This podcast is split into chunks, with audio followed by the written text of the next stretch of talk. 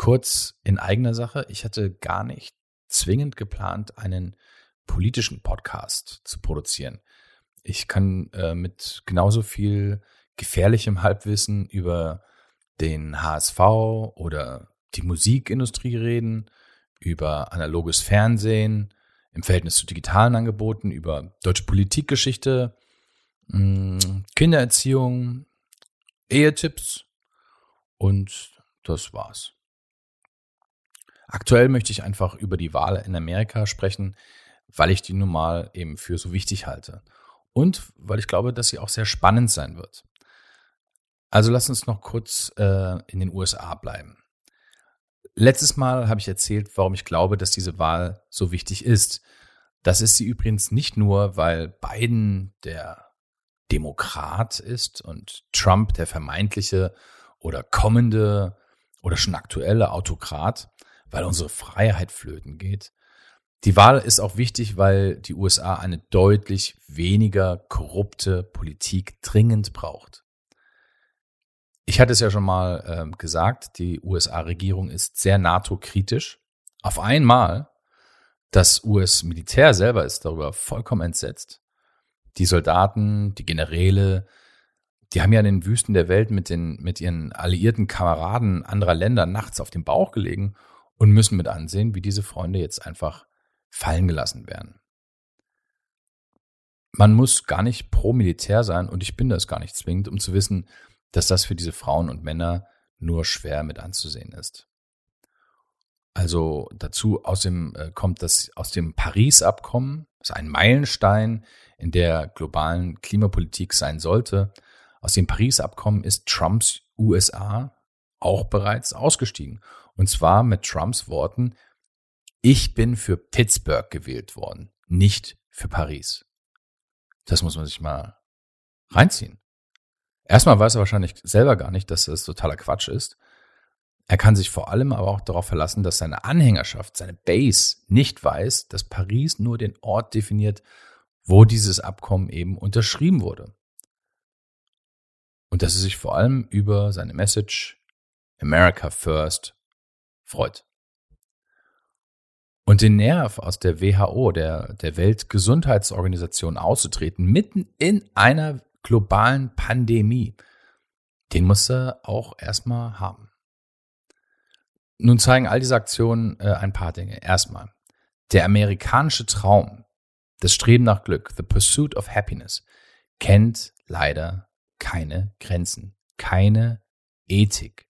Das heißt, du kannst einfach aus allem ein Geschäft machen.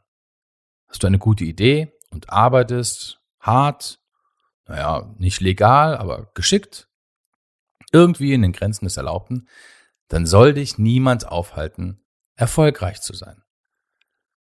Das Gesundheitswesen als Geschäft aufzuziehen beispielsweise ist ja in sich schon vollkommen verrückt. Jetzt ganz egal, ob unsere deutschen Kassen selber auf Milliarden hocken oder zumindest gehockt haben. Das Ziel war doch in erster Linie, Menschen Kranken zu versichern. In den USA geht es Krankenversicherungen in erster Linie darum, und zumindest erscheint es oft so, Menschen auszunehmen.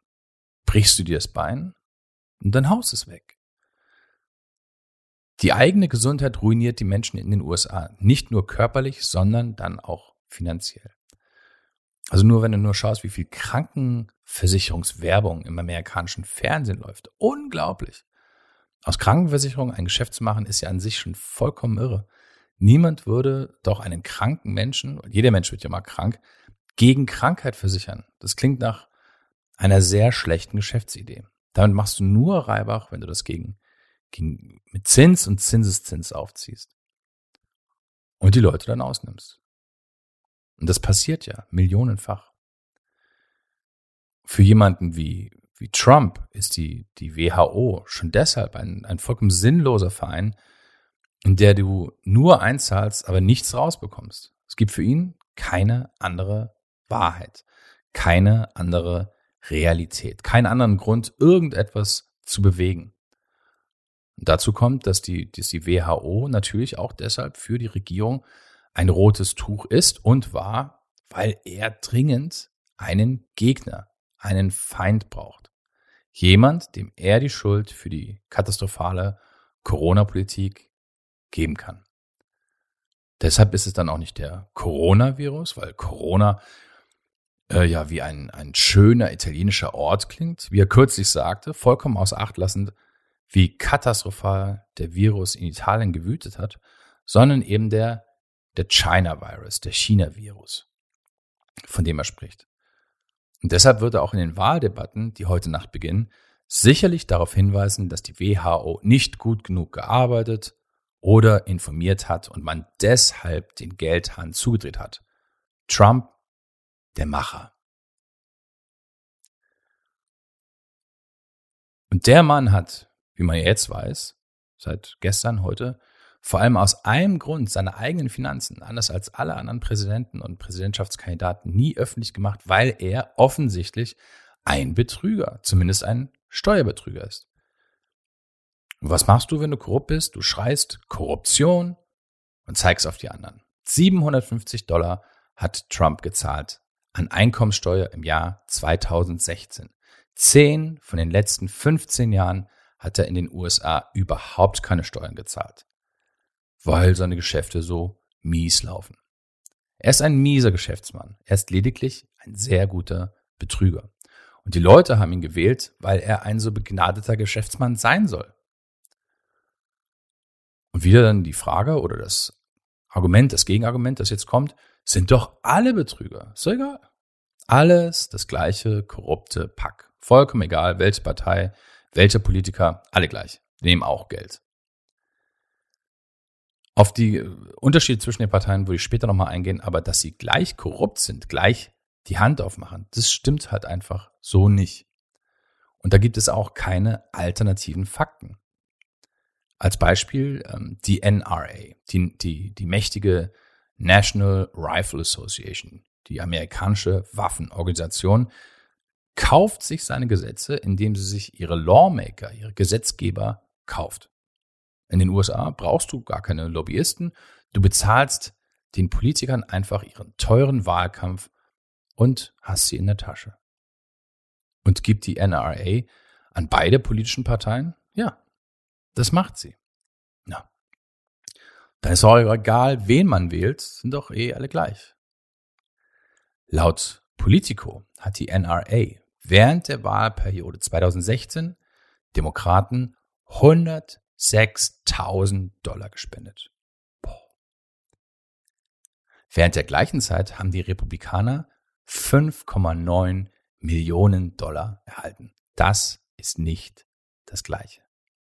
Wenn du zwischen zwei Freunden 6000 Euro aufteilen sollst und der eine bekommt 5900 und der andere bekommt 100, dann hast du sie nicht gleich gern oder erwartest nicht das Gleiche von ihnen. Dann hat einer mehr zurückzugeben. Mehr Freundschaft, mehr Liebe, mehr Geld, sicherlich mehr Gefallen. Mehr Gesetze, die meinen Waffenverkauf schützen. Mehr Money. Ein Sanders, eine Elizabeth Warren, die am scharfen linken Rand der Demokraten tätig sind. Brillante Köpfe, wie ich finde. Furchtlos. Sie wären mutig und fähig genug, diese Korruption hart anzugehen. Dem Steuerparadies für Big Business in den USA ein Ende zu bereiten.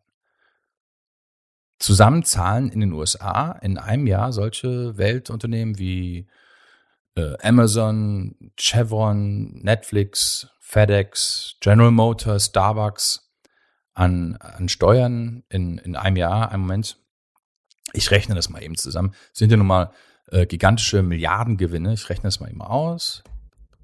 Ja, ah, null Dollar. Null Dollar Steuern. Nix. Damit das klar ist, Joe Biden wird das nicht groß ändern. Er wird nicht Facebook zerschlagen, wie das Elizabeth Warren vorhaben würde.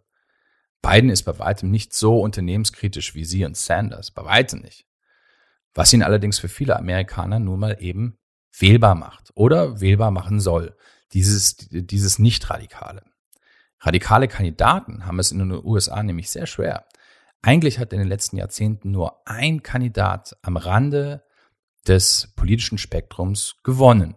Und das war der erzkonservative Ronald Reagan 1980. Trump wurde ja gar nicht als politisch rechts wahrgenommen, wie jetzt, sondern als Quereinsteiger, als politischer Außenseiter, als Nichtpolitiker, als einer, der jetzt mal endlich mit dem, das mit dem Geld regelt. Denn normalerweise trauen sich die Amis bei, bei Wahlen nämlich gar nicht so viel. Eine drastische Kehrtwende von Trump zu Sanders oder Warren für die, die Wechselwähler, die Independents, schwer vorstellbar. Auch deshalb ist Biden nun mal jetzt der Kandidat, weil er eben für die meisten moderaten Amerikaner wählbar zu sein scheint. Ob das am Ende stimmt, ob das reicht. Was wir wissen ist, dass Biden Gesundheitswesen nicht als Big Business ansieht, dass er weiß, dass die Menschen krank werden und dass sie nicht deshalb alles verlieren sollten, wofür sie Jahrzehnte geschuftet haben.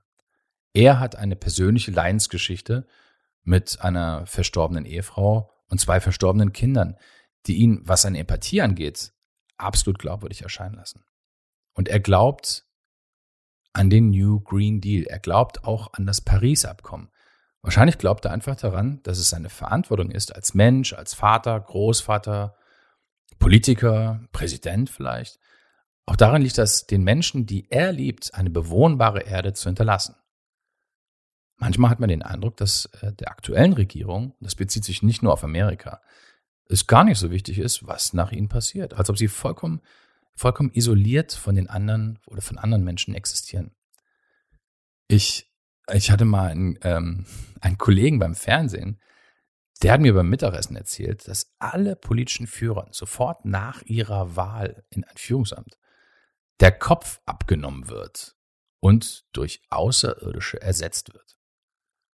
Da sind mir die ähm, KFC Chicken Nuggets direkt wieder aus dem Mund gefallen. Manchmal denke ich ja, was ist, wenn er recht gehabt hat? Der meinte aber auch, dass wenn der Merkur in einem bestimmten Winkel zum Mars oder äh, zum Jupiter steht, dass er morgens gleich liegen bleibt, weil dann, dann wird der Tag eh nix. Wie die Sterne heute stehen, das weiß ich jetzt auch nicht, aber heute Nacht starten also die Debatten. Drei Stück wird es davon geben, dazu noch eine zwischen den Vizepräsidentschaftskandidaten. Sicherlich wird die neueste Erkenntnis über das Steuerverhalten Trumps jetzt äh, im Moment Köpfe rauchen lassen. Die Gameplans werden in diesen Momenten über den Haufen geworfen, auch beim Journalisten Chris Wallace von Fox News, der heute Nacht in Cleveland die Frage stellen wird. Geht es um die Supreme Court Nominierung der streng konservativen Abtreibungsgegnerin ähm, Amy Coney Barrett, Abby oder Abby Coney Barrett? die so viel Einfluss auf das Land haben kann, auf Jahrzehnte, um die Corona-Krise ganz sicher und die verfehlte Politik, die über jetzt schon über 200.000 Menschen in den USA bereits das Leben gekostet hat. Sicherlich wird in einer Debatten auch ähm, Joe Bidens Sohn Hunter Biden wieder als Thema hochgeholt werden von Trump. Gerade er schimpft ja über die vermeintliche Bereicherung von Politikerkindern, was durchaus erstaunlich ist. Schließlich wollte er wohl offensichtlich seine eigene Tochter Ivanka zu seiner Vizepräsidentin machen. Expertise, Handtaschen in China produzieren lassen. America First. Ähm, ich denke, wir werden zwei ältere Herren sehen, die beide ihre Talking Points, ihre Argumente vorbereitet haben werden. Sicherlich von, den, von, den, von ihren jeweiligen Spin-Doctors vorformuliert die Mühe haben werden, sich dabei nicht zu wiederholen, die Gefahr laufen, dann ihre Linie zu verlieren, wenn sie von dem eigenen Skript abweichen. Ich halte Trump hier für stärker, er ist schlagfertiger. Unter die Gürtellinie geht immer, unmöglich und unhöflich, aber knackiger. Und für sein Alter, der ist ja auch schon Mitte 70, noch mit erstaunlich viel Energie. Also mögen die alten Herren ausgeschlafen erscheinen. Ich werde es morgen sicherlich nicht sein aber mich dann äh, sicherlich dazu wieder melden. Wen es interessiert, die Debatte wird ab drei Uhr nachts in Deutschland auf Phoenix im Fernsehen und in der Mediathek übertragen. Vielen Dank fürs Zuhören und sagt mir gerne, wie ihr das seht.